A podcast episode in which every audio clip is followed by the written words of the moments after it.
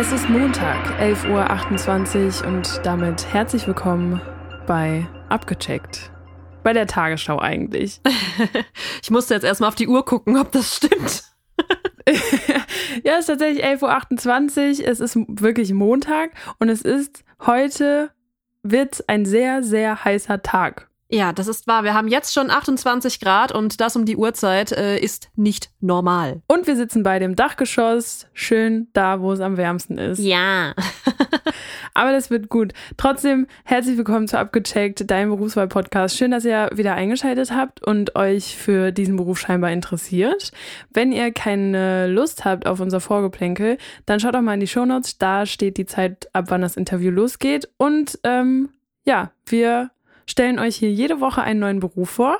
Mein Name ist Fabi. Und ich bin die Jessie. Und damit äh, können wir auch direkt in unser tolles Vorgespräch, Vorgespräch starten. Ich habe äh, wieder ganz tolle Fakten und Infos dabei, weil heute ein Thema ist, was mich selber natürlich total interessiert und wo ich auch, ich meine, ich arbeite auch in der Musikbranche, von daher ist es genau meins. Ähm, und deswegen habe ich äh, tolle Fragen dabei. Und zwar fangen wir einfach mal ganz entspannt an. Was denkst du, was ist der weltweite Umsatz der Musikindustrie 2020? Das Problem ist ja, ich habe so überhaupt gar keine Vergleichswerte was Umsätze in anderen Branchen angeht, aber ich glaube, die Musikindustrie hat schon echt einen hohen Umsatz. Ähm, ich gebe dir schon mal einen Tipp, wir reden hier von in Milliarden US-Dollar. Okay, ich hätte jetzt schon mal gefragt, ob es der dreistellige Milliardenbereich ist. Dreistellig mit Komma, haha. Äh, ich kann mich nur blamieren. Es ist nicht dreistellig, also muss es ja mehr sein, weil weniger wäre, glaube ich, äh, Quatsch. Richtig? Es ist nicht mehr als, äh, es ist natürlich weniger als dreistellig. Ich habe im Kopf geschüttelt natürlich. für alle, die es natürlich jetzt nicht sehen können. Es ist natürlich weniger. Also ich hätte jetzt tatsächlich gedacht, dass der Umsatz so enorm groß ist, dass wir jetzt alle so, boah, krass, nein, wirklich gemacht hätten. Okay, dann sage also ich, ich jetzt einfach. immer noch viel. Es ist immer noch viel, okay. Ich sag 54 Milliarden. Ah, 25,9 Milliarden. Boah, ich habe der Musikindustrie ein bisschen mehr zugetraut. Aber das war 2020, ne? Bedenk auch mal, äh, was in dem Jahr abgegangen ist. Ich meine, Corona hat natürlich auch total reingehauen, ne? Also die Musikindustrie ist ja nicht nur äh, Streaming jetzt zum Beispiel, sondern es ist ja viel, viel mehr. So, aber nichtsdestotrotz, ähm, ich finde die, die Entwicklung ganz interessant zu sehen. Also ich habe hier eine Statistik, die fängt bei 1999 an. Da lag es bei 22,6 Milliarden und dann geht das quasi über den Zeitraum einmal so eine Kurve. Also es geht zurück bis äh, das tiefste, glaube ich, 2013 14,2 Milliarden und ab dann schießt das wieder nach vorne. Bis jetzt 2020 25,9 Milliarden. Was ich jetzt äh, am Wochenende gelernt habe, ich habe es nicht überprüft. Das sind jetzt wieder total die äh, Fakten, die ich nicht überprüft habe. Ähm, dass die Schlagerbranche, also irgend so ein bekanntes äh, Ballermann-Label, äh, in der Corona-Pandemie 1,5 Millionen Verlust gemacht hat. Und dann dachte ich, okay, 1,5 Millionen ist jetzt aber, je nachdem, wie viel Anteil die von den 25 Milliarden haben, nicht so viel. Ja, gut, aber gerade Ballermann und Schlager, ne, das ist also, wo wird's gehört? Ballermann wird am Ballermann gehört und da konnte ja nichts stattfinden. Ne? Also äh, klingt schon logisch, was du da. Aber 1,5 Millionen Verlust, ist das nicht ein bisschen wenig dann?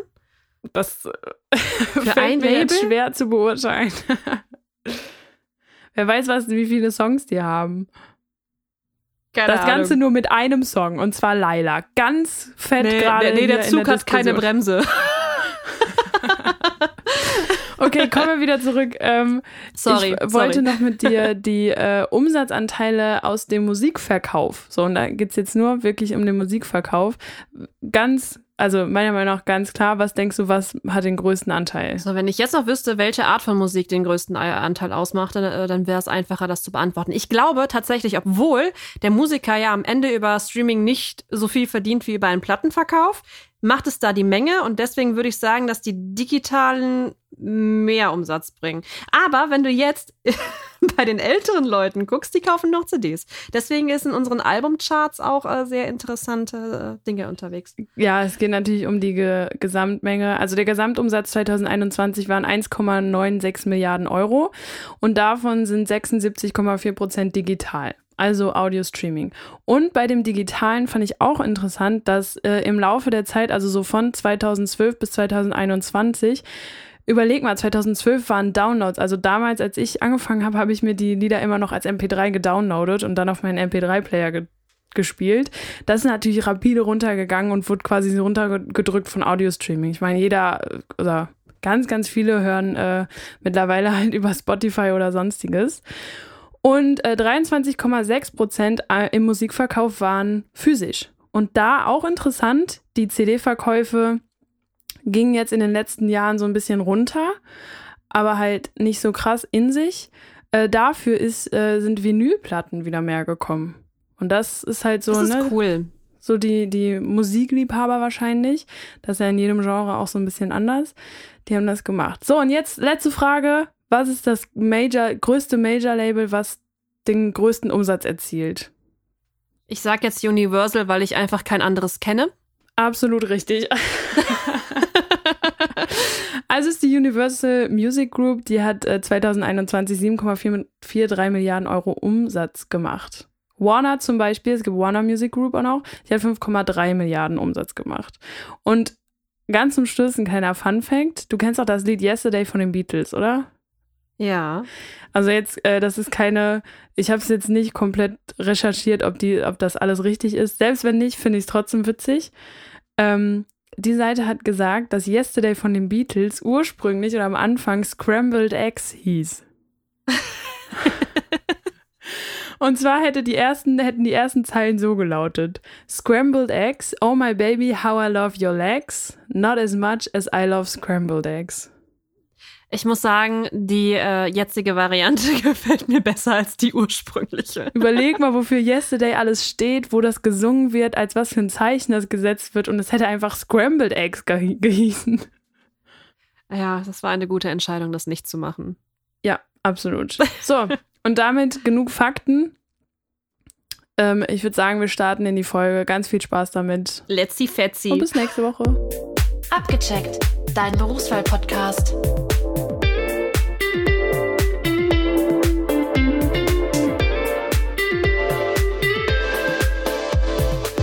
Und da sind wir schon in der zweiten Folge der zweiten Staffel. Mir gegenüber habe ich wieder unseren dieswöchigen Interviewgast und ich würde sagen, am besten stellst du dich direkt erstmal selber vor.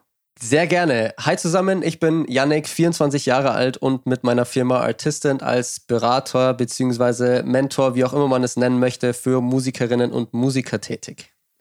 Und genau da haben wir schon den ersten Punkt. Das war im Vorfeld so ein bisschen äh, schwierig, das herauszufinden, wie wir das Ganze nennen. Wir haben uns jetzt für, könnt ihr im Titel lesen, Künstlerberater für Musiker und Musikerinnen entschieden. Du kannst ja äh, gerne gerade einmal kurz selber äh, sagen, was da, was da genau das, äh, das Problem ist, warum wir das nicht so richtig greifen konnten. Ja, das, das Problem ist einfach, es ist super vielseitig und es ist halt kein ich sag mal, klassischer Beruf oder so, wo es irgendwie eine fertige Ausbildung, Studium oder sonst irgendwie was gibt, sondern im Prinzip ist es eine, eine Beratungstätigkeit auf, auf Künstler irgendwie abgezielt, wie auch immer man das dann am Ende betiteln möchte. Okay, ähm, bevor wir aber zu den inhaltlichen Schwerpunkten kommen, äh, was du da genau machst, wäre es vielleicht interessant, erstmal zu wissen, wie du da überhaupt hingekommen bist. Gerne. Äh, ja, also letztendlich, ich war immer schon musikbegeistert, auch als, als Musiker selbst und war aber, also letztendlich, wenn man so sagen kann, in Bands hat es nie geklappt, weil ich das Ganze irgendwie immer ambitionierter angegangen bin als andere. Äh, demnach habe ich dann schon relativ früh Solo weitergemacht, bin dadurch ins Songwriting gekommen und weil ich einfach meine eigenen Songs irgendwie aufnehmen wollte in die Musikproduktion und das dann, das war dann quasi so die, die erste Leidenschaft schon während der äh, Schulzeit und danach auch. Ähm, genau, habe dann Musikproduktion in Kombination mit Musikbusiness studiert und bin ja darüber dann so ein bisschen ins, ins Business quasi abgerutscht. So, das war eigentlich, also abgerutscht in Anführungszeichen, das war eigentlich nie der, nie der wirkliche Plan. So, der, der Plan war an sich wirklich Produktion. Ähm, aber nach meinem ersten Semester hat mich mein Dozent dann, dann gefragt, ob ich nicht bei ihm im Label anfangen will. Und ja, damit, damit ging es dann im Prinzip los. Dann habe ich für dieses Label in München ganz viel tatsächlich noch Produktion gemacht, viel gemischt, aber habe da dann immer mehr auch die, die Labelarbeit übernommen mit, mit Marketing, Künstler scouten etc. Und habe mich 2018 dann selbstständig gemacht. Lass mich raten, wenn du sagst, du warst in der Band, du wolltest das Ganze ambitionierter angehen als andere. Lass mich raten, du warst kein Bassist. Nee, ich war Gitarrist. Für alle, die das vielleicht gerade nicht verstehen, es gibt so Klischees. Ich bin da jetzt einfach voll reingegangen. Ja, äh, Typen an äh, Musikern, die man hat, Bassisten zählen vielleicht jetzt nicht äh, zu den ambitionierten, sondern eher die Geschilteren, die so. okay, ähm, so, das heißt, du hast äh, das gemacht äh, und hast dann im Label gearbeitet, hast dann mehr Labelarbeit. Ist das, also ich habe einen sehr ähnlichen Hintergrund für alle, die es vielleicht nicht wissen. Ähm, ich habe auch Musikproduktion dasselbe äh, gemacht. Ich glaube, wir haben es wahrscheinlich sogar an derselben, an derselben, äh, im selben Institut gemacht. Vielleicht. Gibt ja nicht so viele. Ja, es ist keine Werbung, aber hast du es an der Deutschen Pop gemacht? Ja, und dann in, in der ja. Kombi mit, mit London. Mit UWL, ja, ja. okay. genau, dann haben wir, Geil. Dann haben wir genau das, das Gleiche. Ähm, und deswegen ist es auch äh, für mich super interessant, das Interview zu führen und wie die Wege sich dann unterscheiden können, sodass man quasi ja. die gleiche Basis hat und dann, ähm, du bist dann nicht in die Musikproduktion. Im Endeffekt, du hast gesagt, du bist ein bisschen abgeglitten quasi. Äh, war das für dich okay? Hat dir das super viel Spaß gemacht, dass du dann gesagt hast, okay, ja, egal, dann mische ich jetzt halt nicht mehr so viel, sondern mach halt eher so die, äh, die Büroarbeit? Ja, ähm, also ich, ich habe nach wie vor auch noch relativ lang weiter produziert. So der, der Ursprung der, der Selbstständigkeit von Artistin, damals hieß es noch Adamant Music, war im Prinzip eine, eine befreundete Band, die ich schon, schon ewig kannte. Die hatten einen mehr als unterirdischen Labelvertrag auf dem Tisch liegen, haben mich quasi gebeten, den einmal gegenzuprüfen. Und ähm, von dem habe ich ihnen dann quasi wärmstens abgeraten. Und weil sie jemanden gesucht haben für dieses Feld, ich mich prinzipiell schon immer so für, für Selbstständigkeit, Startup und sowas irgendwie interessiert habe, und halt durch das Studium dann immer weiter in das Business gekommen bin. Ähm, ich wollte mich da quasi ausprobieren. Die haben jemanden gesucht, der das für sie macht. Und letztendlich daraus ist das Ganze entstanden. So, ich habe dann für die das Label gegründet, für die das Management gemacht, für die einen Verlag gegründet und mit den Jahren ist es dann quasi immer breiter geworden. Also letztendlich, mich hat es auf jeden Fall interessiert. Ich habe auch weiterhin dann, ich sag mal, ausgewählt produziert sozusagen. Was mich dann nach und nach irgendwie an der Musikproduktion an sich so ein bisschen gestört hat, ist je nachdem, welchen Hut du da auf hast, ist es ziemlich viel einfach abarbeiten. So, wenn du wirklich, wenn du wirklich produzierst, dann bist du super kreativ, dann kannst du da deinen Input irgendwie reinliefern. Wenn du jetzt der reine Tontechniker im Studio bist, dann sorgst du einfach nur dafür, dass der Sound gut ist, setzt aber die Vision von jemand anderem um. Und so das fand ich prinzipiell immer cool, aber mir hat da einfach so ein bisschen der, der, der kreative Teil irgendwie gefehlt. Und den konnte ich dann tatsächlich, auch wenn es erstmal nicht so klingt, in dem quasi in dem Business und gerade in diesem ganzen Marketing-Thema finden, weil du da halt einfach in x verschiedene Richtungen gehen kannst und jeder Tag irgendwie anders ist. Ich glaube, heutzutage ist es auch wichtiger denn je, also das, das Marketing einfach. Also das Produkt an sich ist, glaube ich, zweitrangig, sondern es ist halt das, was man im Marketing daraus macht. Ja, also gerade in der Musik, klar ist, ist die Musik und die, die Qualität dahinter super wichtig. So, äh, ja, mit gutem Marketing kann man vielleicht einen scheiß Song irgendwie gut nochmal irgendwie retten. Aber. Kommt vielleicht auch aufs Genre an ja, der, der, der, Vorteil in Anführungszeichen, glaube ich, heutzutage ist, dass es halt nicht mehr so schwer ist, auf eine gute Qualität zu kommen. So früher hast du ja, was auch mhm. immer an, an Zehntausenden irgendwie zahlen müssen, um ins Studio zu gehen und dir x Sachen zu mieten oder zu kaufen. Heute habe ich einen Laptop vor mir stehen, ein Mikrofon und äh, selbst mit dem Handy kann ich theoretisch irgendwie einigermaßen coole Sachen produzieren. Das heißt, diese, diese Hürde ist da, glaube ich, einfach deutlich niedriger geworden. Demnach komme ich schneller auf eine gute Qualität. Dadurch habe ich aber halt auch den, in Anführungszeichen, Nachteil. Es gibt halt eine Flut an Künstlern und aus der muss ich irgendwie rausstechen. Das gab es früher soweit nicht. So, ja, da gab es wahrscheinlich ähnlich viele, aber du hast halt, es gab kein Social Media, kein was auch immer. Ich habe halt von denen nichts mitbekommen. Da waren die, die paar, die irgendwie einen Label-Deal hatten, waren groß und von den anderen hast du nie was gehört. Jetzt wirst du halt zu bombardiert als, als Konsument mit Musik. Das heißt, dadurch, glaube ich, ist es einfach deutlich wichtiger geworden, entsprechend auch eine, eine Strategie und ein Konzept dahinter zu haben. Ich, mir fallen gerade ganz, ganz viele Fragen ein. Die erste, die wir vielleicht klären sollten, ist noch, ähm, du hast gesagt, die hätten einen unterirdischen äh, Vertrag. Was genau mhm. äh, ist, war unterirdisch daran und äh, was hast du da denen angeboten quasi? Also es war viel äh, ungut, würde ich jetzt mal sagen. Das, das größte Manko in, in Verträgen, jetzt nicht nur im Musikbusiness, das gibt es öfter, aber gibt sogenannte Optionen. Das heißt, das ist im Prinzip eine einseitige Vertragsverlängerung. Das heißt, in dem Fall das Label hätte sagen können, ich kann so und so oft eine Option ausüben. Das heißt, ich krieg ähm, oder in dem konkreten Fall war, der Vertrag war über ein Album plus sieben Optionen. Das heißt, sie hätten das erste Album abgegeben und dann hätte das Label noch siebenmal sagen können, ich hätte gerne nochmal das nächste Album. Das heißt, wenn du, wenn du Pech hast, bist du für acht Alben und wie schnell produzierst du das? Also mal mindestens acht Jahre an dieses Label gebunden. Völlig egal, was die für eine Arbeit machen. Und dann noch hier irgendwie, sie dürfen mitentscheiden, wer in die Band kommt und nicht. Das war dann so das i-Tüpfelchen, aber letztendlich diese, diese in, ja, in Anführungszeichen fast klassischer Knebelvertrag, der, das war so ein bisschen der ausschlaggebende Punkt. Ja, ich denke, ja, das ist, glaube ich, oftmals so ein Problem. Wie würdest du das denn einschätzen? Wie hat sich so die Label, die Arbeit bei einem Label in den Jahren verändert? So gerade, wir haben gesagt, auch aufnehmen kann man alles, ne, das ist alles viel näher, das kann man, das kostet alles nicht mehr so viel Geld. Auch äh, Label-Sachen könnte man im Prinzip, eigentlich kann man ja von der Pike auf bis zur Veröffentlichung und so weiter, was alles noch danach kommt, kann man rein theoretisch alles alleine machen. Das heißt, wie, was würdest du sagen, wie hat sich einfach die Labelarbeit Arbeit verändert. Absolut richtig und genau das ist so ein bisschen das, was ich eigentlich tue. So Künstlern eben zeigen und beibringen, wie man es eben ohne Label, ohne Booking äh, oder ohne Booker, Booking ist natürlich wichtig, aber wie man es ohne Label, ohne Booker, ohne Musikverlag etc. auf eigene Faust schaffen kann. Weil halt, genau wie du sagst, an sich brauche ich es nicht mehr. So ein, ein Label, ein, ein Verlag, ein was auch immer, die haben natürlich noch eine Daseinsberechtigung, wenn ich wenn ich es einfach nicht selber machen will oder kann, so dann, dann suche ich mir Hilfe, dann ist es völlig in Ordnung. Aber das Coole ist halt einfach, ich habe heutzutage die Möglichkeit, das Ganze selber zu machen und muss halt dann nicht, weiß ich nicht, 50 bis teilweise 80, 90, wie viel auch immer Prozent von meinen Einnahmen abgeben, sondern ich kann mein, mein eigener Chef sozusagen sein. Ich kann es auf eigene Faust aufziehen und muss niemandem irgendwie was abdrücken.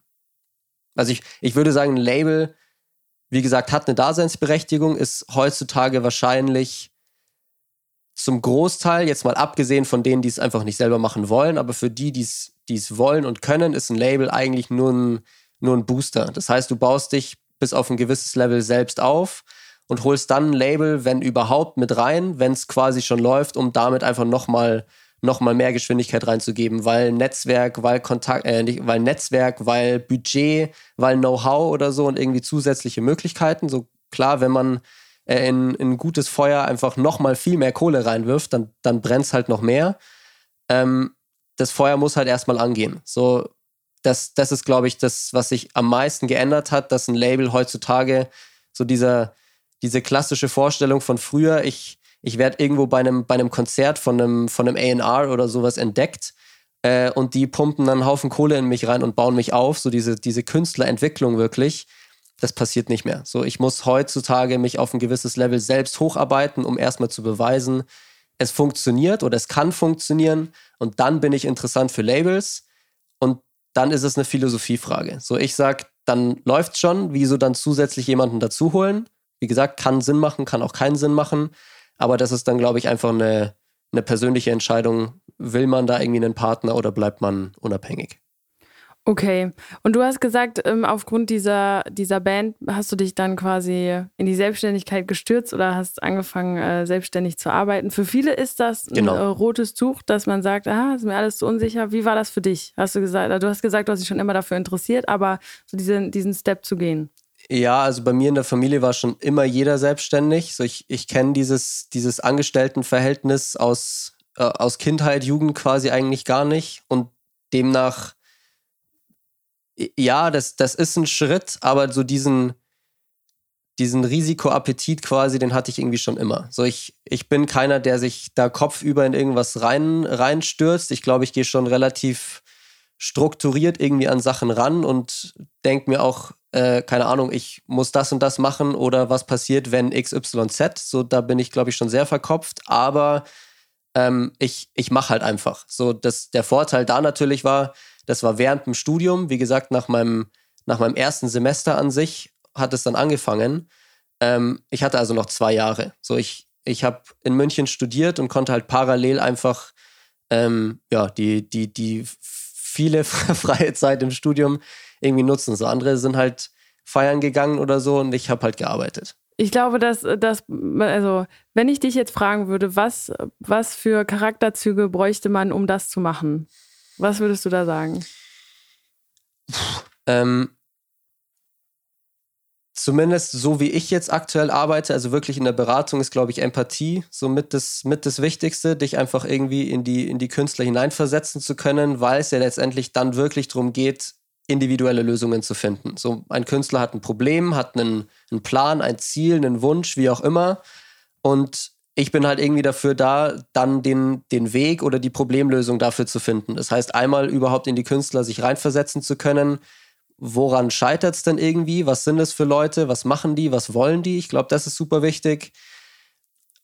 Ich weiß nicht, ob es eine quasi Grundvoraussetzung ist, aber was mir auf jeden Fall extrem, extrem hilft, ist so ein, so ein Wissensdurst, dass ich einfach immer wieder mehr, mehr lernen will. Ähm, jetzt nicht nur rein, was, was Musikbusiness oder sowas betrifft. Klar, da, da will ich immer äh, top-notch irgendwie sein, aber ich, ich interessiere mich einfach für, für x verschiedene Sachen und probiere mir halt dann aus, aus verschiedenen Bereichen halt auch wieder Wissen anzueignen, was man dann ins Musikbusiness nehmen kann. So dieses, dieses ganze Start-up-Gedenke zum Beispiel. Ähm, diese, diese in Anführungszeichen, wie kann man sagen, erwachsene Businesswelt oder sowas, die hast du halt im Musikbusiness relativ wenig. Aus der kann man aber trotzdem auch sau viel lernen. Das heißt, da einfach, wie gesagt, wenn ich was aufschnappen kann, dann, dann mache ich das und überlege mir halt, wie kann ich das denn vielleicht im, im Musikbusiness dann anwenden. Ähm, Kreativität natürlich auch super wichtig, dass man halt auf diese, diese individuellen Lösungen kommt und jetzt nicht ins ins Regal greift und das, was schon 400.000 andere gemacht haben, dann irgendwie runterzieht. Ja, und vielleicht so ein bisschen analytisches, objektives Denken, weil ich halt mit, mit x verschiedenen Artists, x verschiedenen Genres irgendwie zu tun habe. Ähm, das heißt, ich muss völlig unabhängig von meinem Musikgeschmack auf diese Sachen gucken können, um herauszufinden, wo ist das Problem, was kann man irgendwie vielleicht besser machen und das ähm, jetzt nicht nur nach, nach Bauchgefühl irgendwie machen. Ich glaube, das sind so die, die, die wichtigsten Eigenschaften. Ich glaube auch gerade Empathie, das war mir jetzt nicht so bewusst, aber wenn du es jetzt so sagst, klingt total logisch, ist echt ein wichtiger Punkt. Und dieser Wissensdurst und auch, dass du vorher meintest, ähm, dass du während andere dann feiern waren, dann hast du halt ge gearbeitet und ja. dafür was getan. Ich glaube, das sind die zwei sehr wichtigen Punkte, die für eine Selbstständigkeit, also die man einfach braucht, weil ähm, ohne das geht es wahrscheinlich unter. So, man muss einfach diesen Wissensdurst haben, finde ich eigentlich ein gutes Wort. Ähm, und man muss, also aufpassen dann, dass man nicht vielleicht die ganze Zeit und zu viel arbeitet, weil man da sich halt so reinhängt. Das, das vielleicht auch als Tipp mit dazugeben. Wie nennt man das so schön? Die Work-Life-Balance muss auch immer stimmen. Das stimmt, in der bin ich ganz schlecht. Also da bin ich überhaupt kein, kein gutes Beispiel. Wobei ich auch wirklich sagen muss, ähm, ich glaube, wenn man was hat, was einem, was man wirklich vom, vom Herzen macht, was wirklich eine Leidenschaft ist, so für mich ist es halt ein Hobby. So ich, das fühlt sich nicht wie Arbeiten an. Nee, ne? überhaupt nicht. Und demnach ist es ja. auch, glaube ich, ich hatte jetzt noch nie, klar bin ich auch mal gestresst und es ist manchmal viel zu tun und auch, auch manchmal Dinge, die ich, auf die ich einfach gerade keinen Bock habe, die dann trotzdem gemacht werden müssen. Aber. Buchhaltung? Äh, naja, die habe ich Gott sei Dank abgegeben. aber ja, das war, das war mal so. Ähm, aber letztendlich, so, ich habe halt jeden Tag einfach tierisch Bock, das, äh, das zu tun, was ich tue. Demnach ist es für mich auch kein, klar ist es irgendwie ein Job, aber es ist an sich keine, keine Arbeit, Arbeit. Und jede freie Minute, die ich irgendwie ohne Stress zu Hause oder sowas bekomme, die, die sitze ich halt dann vorm Rechner und arbeite. Und das ist so, so ein wichtiger Punkt, dass wir auch versuchen, irgendwie immer mitzugeben, dass, ähm, weswegen wir diesen Podcast vielleicht auch machen, dass jeder irgendwie erfährt, was es alles für Berufe gibt, was Spaß machen kann, weil das macht man so lange. Arbeiten macht man die Voll. längste Zeit in seinem Leben und es sollte Spaß machen, es sollte nicht irgendwie gezwungen sein, meiner Meinung nach. Es gibt auch welche, ne, die sagen, ach komm, ich will einfach Geld verdienen und gut ist, dass ich gut über die Runden komme. Aber meiner Meinung nach ist es so viel mehr. Ja, äh, und ich glaube aber auch, dass das so ein so krasser Generationenwechsel ist. So, wir sind ja beide jetzt noch ziemlich jung. Demnach, glaube ich, haben wir diese Einstellung. Ähm, ich hatte das Gott sei Dank bei meiner Family halt auch immer, dass, dass es da nie hieß, hier, Junge, studier mal das und das, dann kriegst du einen guten Job und äh, was auch immer. So, ich wurde da schon immer, immer unterstützt. Aber es gibt natürlich auch die krassen Gegenbeispiele, wo du halt dann weiß ich nicht, Jura studieren musst, obwohl du überhaupt keinen Bock drauf hast, einfach weil man es halt so macht. Ähm, und also ich sehe das genau wie du. So lieber habe ich äh, einfach so viel Geld, dass ich, dass ich gut davon lebe und habe jeden Tag einfach total Spaß, als, weiß ich nicht, äh, 40 Jahre in irgendeinem Beruf äh, abzuhängen, der mir überhaupt nicht taugt und immer diesem Wochenende hinterher zu fiebern. So, das finde ich, ich persönlich ganz schlimm, aber ja, gibt es mhm. wahrscheinlich auch so und so die Einstellung. Jetzt müssen wir es gerade aber auch ein bisschen relativieren, dass wir jeden Tag Spaß haben. Ich glaube. Ja, jeden, jeden Tag nicht, aber. verabschieden. Aber äh, ja, also wie gesagt, natürlich sind auch, sind auch in Anführungszeichen negative Seiten oder ich habe halt auch mal keinen Bock auf irgendeine Sache. Aber was sind das für Sachen? Was würdest du sagen? Was sind negative? Wir haben jetzt so viele positive Sachen. Wir wollen vielleicht auch mal sagen, was vielleicht auch einfach nicht so gut ist. Also, wie ich gesagt habe, ich habe an meinen Kollegen die Buchhaltung abgegeben. So, das war jetzt nie ein ein, ein großer Painpoint für mich. So, ich bin schon auch gerne irgendwie ein Zahlentyp, aber ich, ich arbeite irgendwie, das klingt wahrscheinlich total dämlich, aber ich arbeite lieber an dem großen Ding und weniger am Tagesgeschäft. So, das, das ist, glaube ich, so ein bisschen die, die Aufteilung bei uns, dass ich, dass mir, mir mein Kollege Ferdi quasi versucht, irgendwie den Rücken freizuhalten. Sei das jetzt Buchhaltung und dann der ganze Steuerpart oder wenn es mal um um Anwalt oder so ein Kram geht, ähm, je nachdem, wie wir es wie schaffen, wenn ich nicht, nicht zu spät dran bin, dann schneidet er die YouTube-Videos und so.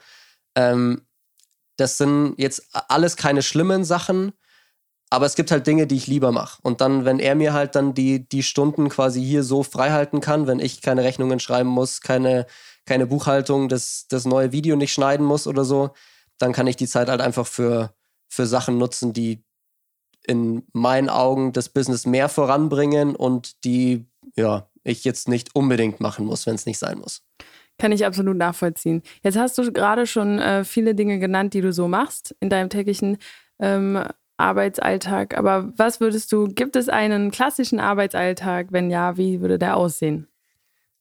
Nicht wirklich, aber das, das finde ich auch sehr, sehr gut. Also, das ist mir oder war mir schon immer wichtig, dass halt jeder Tag nicht genauso ist wie der andere. So das auch da gibt es mit Sicherheit andere Leute, aber das Schlimmste, was ich, was ich mir für mich vorstellen könnte, ist jeden Tag, keine Ahnung, äh, Sachbearbeiter oder sowas. Das wäre das Letzte, was ich machen könnte, jeden Tag irgendwo ins Büro gehen und irgendwas äh, standardmäßig jeden Tag abtippen. Oder so diese klassische, ich finde immer die, kennst du diesen Charlie Chaplin-Film, Modern Times, wo er am, am Fließband steht? Ist es jetzt schlimm, wenn ich Nein sage? Nee, aber kannst du dir mal auf YouTube angucken. Ist uralt. Ähm, aber das ist so genau das, was ich nicht will. So, der, der steht da irgendwie am Fließband und macht genau die gleiche Handbewegung und geht dann quasi auch mit der gleichen Handbewegung nach Hause und ist genau in diesem Ding drin, macht jeden Tag das Gleiche. Und darauf, also das wäre überhaupt nichts für mich. So, ich finde es super, dass ich jeden Tag nicht weiß, was kommt und irgendwie immer wieder überrascht werde. Also das Demnach einen, einen klassischen Arbeitstag gibt es eigentlich nicht, aber natürlich viele E-Mails, viele, viele Nachrichten auf verschiedensten Plattformen, die ich irgendwie beantworte. Äh, Beratungssessions dann natürlich mit den Künstlern, mal mehr, mal weniger. Ähm, ganz, ganz, ganz, ganz viel Content. So, das ist wahrscheinlich ein, jetzt nicht ein Großteil meiner Arbeitszeit, aber nimmt schon einen signifikanten Teil ein, einfach YouTube-Videos produzieren, Podcasts aufnehmen, Social Media etc. So, das ist bei uns ganz, ganz groß. Ähm, dann interne Arbeit würde ich es jetzt mal nennen, irgendwie an neuen Projekten, Produkten, Ideen, irgendwie so. Ähm, ja, und, und ganz, ganz viel. So, ich bin halt äh, wohl oder übel fast immer online. So einfach viel Austausch mit der Community. Ähm, wie gesagt, Fragen beantworten und da einfach einfach präsent sein und den Künstlern irgendwie helfen, diese Community festigen und aufbauen. Das würde ich mal sagen, so das, das Daily Business mal mit, mit Gewichtung auf dem einen oder anderen, je nach Tag, einfach mehr oder weniger. Das heißt, es klingt so, als ob du dann diese, diese Sessions hast und quasi so drumherum, also die sind ja dann wahrscheinlich fest Genau. zu einer festen Uhrzeit und drumherum wird dann so, so gebastelt, was jetzt so ansteht. Ähm, hast, äh, hast du jetzt nicht so, dass du sagst, ich fange jetzt immer um 8 Uhr an, setze mich dahin und dann äh, gucke ich, was ich mache? Äh, also ich habe schon, ich, wenn ich mir nichts aufschreiben würde, dann würde ich alles vergessen. So, ich habe, glaube ich, ein gutes Gedächtnis, aber in Anführungszeichen nur für Sachen, die mich interessieren. So, das kann ich mir sau schnell aneignen und alles andere ist, ist wie ein Sieb. So, das ist, äh, wenn ich, also ich habe seit Jahren To-Do-Listen und was auch immer, weil ich halt sonst meine Aufgaben einfach vergesse. So demnach so, ein, so eine gewisse Struktur gibt's schon. Ich versuche immer um fünf aufzustehen, klappt mal mehr, mal weniger. Um, 5 Uhr Um 5 morgens. Uhr, ja, wenn quasi äh, Hunde und Freundinnen und so noch schlafen, dass ich da dann irgendwie schon mal was anfangen kann. Ähm, Und wann gehst du dann schlafen? das kann ich für einen 24-Jährigen nicht sagen, aber wahrscheinlich spätestens 10 liege ich im Bett. Aber es muss ja. Man soll einen gesunden Schlaf von sieben bis acht Stunden haben. Wenn du um 5 Uhr aufstehst, dann Den kriege ich meistens hin, ja. 10 Uhr Das, das, das schaffe ich schon, wobei ich auch merke, wenn ich zu viel Okay, schlafe, dann dann bin ich noch müder. Ähm, Das, das habe ich auch. So sechs Stunden sind so perfekt und alles, was drüber ist, ist so, man, man fühlt sich nicht erholter. Das stimmt, ja. Das ist schwierig. Nee, aber an, an, wie gesagt, ansonsten, ich habe meine, meine Listen, die ich versuche, jeden Tag irgendwie abzuarbeiten. Klappt auch mal mehr, mal weniger. Ähm, aber ansonsten gibt es keine Struktur sozusagen. So ich, das, ich glaube, mein größtes Problem ist, dass ich immer ganz schnell in so einen Tunnel komme und dann halt an der Aufgabe, die ich eigentlich eine halbe Stunde machen wollte, halt dann vier sitz und dann äh, ohne gefrühstückt zu haben, um was auch immer, um halb zwei aufwach, wenn der Hund dann irgendwie raus will oder so. Ähm, und dann mir eigentlich denke, hm, blöd, so jetzt hätte ich eigentlich viel mehr Aufgaben gemacht, schiebe ich doch mal auf morgen. So, das, das kommt schon viel vor, aber ja, so, ein, so einen wirklich geregelten Arbeitstag gibt es eigentlich nicht wirklich. Okay, und wie kann man sich so eine Beratungssession vorstellen? geht auch wieder von bis. So, das, das halte ich immer relativ, also bewusst relativ offen. So, das kann sein, wir hocken uns eine Stunde hin und ich beantworte einfach nur Fragen. So ein Künstler löchert mich einfach mit Problemen und Fragen für eine Stunde oder so. Ähm, oder halt über, über längerfristige Zeit halt wirklich quasi Betreuung, sodass man wirklich Konzepte ausarbeitet oder mal äh, weiß ich nicht, ein Instagram-Profil, eine Strategie oder sonst irgendwie was analysiert und ich dann halt sag, das ist geil, das vielleicht nicht so, so und so könntest du es irgendwie optimieren. Ähm, also da geben eigentlich immer die Musiker den Takt an. So sowohl ähm, wie viel macht man, also es ist wie gesagt einfach nur nach Bedarf mal, wir hocken uns eine Stunde hin oder es ist wirklich über, über viele Wochen und Monate irgendwie eine Betreuung, als auch den Inhalt. So ich, ich glaube, dass ich da in zumindest in meinem Bereich in fast allen Themen irgendwie so aufgestellt bin, dass ich zumindest eine qualifizierte Meinung geben kann. Ob die dann richtig ist, ist dann die zweite Frage. Aber ich, ich glaube, ich kann in jedem Bereich irgendwie weiterhelfen. Demnach, ähm, ja, wir, wir hocken uns dahin und dann, dann wird drauf losgequatscht. Richtig und falsch ist ja sowieso so ein Thema. Richtig, ich glaube, es gibt viele auch, Wege. auch in dem Bereich äh, gibt viele Regeln, die auch gebrochen werden können. Unbedingt, sonst, sonst verändert sich nichts und dann geht nichts voran. Genau. Ähm, ja, mega bisher. Ähm, dann kommen wir äh, auch schon zu der letzten Frage, die wir dann auch immer stellen. Und das ist für Selbstständige immer das absolute Lieblingsthema, weil man es einfach auch nicht so sagen kann. Kommen wir zum Finanziellen. Wie sieht es da bei dir aus? Ja, also wie du es wie du's gesagt hast, so das ist gerade für die Selbstständigkeit halt super schwierig zu sagen. So, es gibt kein, ich krieg Summe X festes Gehalt im Monat und es landet das und das auf meinem Konto, was ich dann zur Verfügung habe. Das, das gibt's nicht. So, das schwankt je nachdem, wie viele Produkte verkauft werden, wie viele Sessions ich habe, wie viel, was auch immer. Ähm, bei uns gibt es so ein bisschen drei Standbeine, würde ich mal sagen. Das ist einmal dieses Thema Mentoring, also so Beratungssessions im, im Großrahmen sozusagen. Ähm, da sind wir ungefähr bei 49 Euro die Session. Je nachdem, wie viel, kann man sich dann hoch oder runter rechnen. Aber auch da sind es mal ein paar Sessions in der Woche. Netto, brutto? Äh, brutto. Ist äh, brutto für die Künstler. Ähm, genau. Und demnach mal mehr Sessions, mal weniger. Dann das zweite Standbein sind so ein bisschen digitale Produkte, seien es jetzt E-Books, Videokurse oder so. Das geht von 5 Euro für irgendwie ein E-Book auf plus minus 20 Euro für so einen Kurs oder so hoch. Und auch da kommt, kommt mal mehr, mal weniger rein. Und dann so ein bisschen Einnahmen durch den Content, jetzt zum Beispiel auf YouTube. Ja, aber das ist wahrscheinlich dreimal essen gehen im Monat oder so. Das kann man jetzt nicht so viel mit reinzählen. Und dann, wie gesagt, es summiert sich mal mehr, mal weniger auf.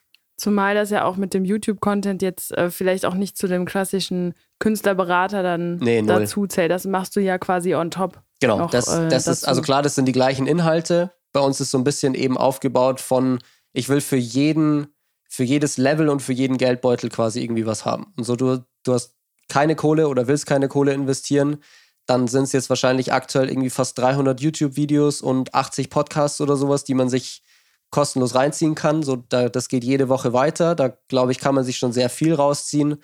Und wer dann halt nochmal äh, ein, zwei oder 18 Steps tiefer einsteigen will, da gibt es dann halt auch wieder was. Und so ist es ein bisschen aufgebaut. Ähm, klar, wenn dann hier und da mal ein bisschen was über, das, über die YouTube-Einnahmen rumkommt, ist, ist cool. Wenn nicht, dann auch kein Ding. Okay, dann ähm, vielen, vielen Dank, dass du dir die Zeit genommen hast. Sehr, sehr gerne. Und uns äh, Rede und Antwort oder mir Rede und Antwort gestanden hast. Wenn du da draußen jetzt äh, Musiker sein solltest, dann schau doch einfach mal bei Yannick vorbei. Ähm, wir werden die Links in die Shownotes packen. Und Yannick hat sogar selber einen Podcast, der Music Business Insider. Also wenn Richtig. euch, ihr müsst ja nicht Musiker dafür sein, aber wenn das jetzt jemanden da draußen interessiert, dann äh, kann man auch da gerne mal reinhören. Auch das packen wir alles in die Shownotes. Und die letzten Worte gehören immer unserem Gast. Also du kannst sagen, was du möchtest an unsere Community. Uff, äh, erstmal an dich, an euch, vielen Dank für die Einladung. Äh, war sehr, sehr cool. Ähm, ich hoffe, dass wir vielleicht euren Zuhörerinnen und Zuhörern so ein bisschen zeigen konnten, dass es halt nicht nur die klassischen Berufe gibt, dass man eigentlich aus jeder Leidenschaft quasi irgendwie einen Beruf machen kann. Und das ist, glaube ich, auch was, wo wir halt heutzutage wirklich ein krasses Privileg haben. So dieses ganze ominöse Internet und so ermöglicht uns so viele, so viele Dinge. Und ich glaube, soweit würde ich mich aus dem Fenster lehnen, fast egal, was man für eine Leidenschaft hat. Ich glaube, irgendwie kann man, kann man das theoretisch zum Beruf machen, wenn man es in Anführungszeichen sinnvoll angeht. Und das finde ich super. Aber genau, das gab es früher nicht. Demnach ähm, einfach das machen, was man machen will. Punkt. Abgecheckt. Dein Berufswahl-Podcast.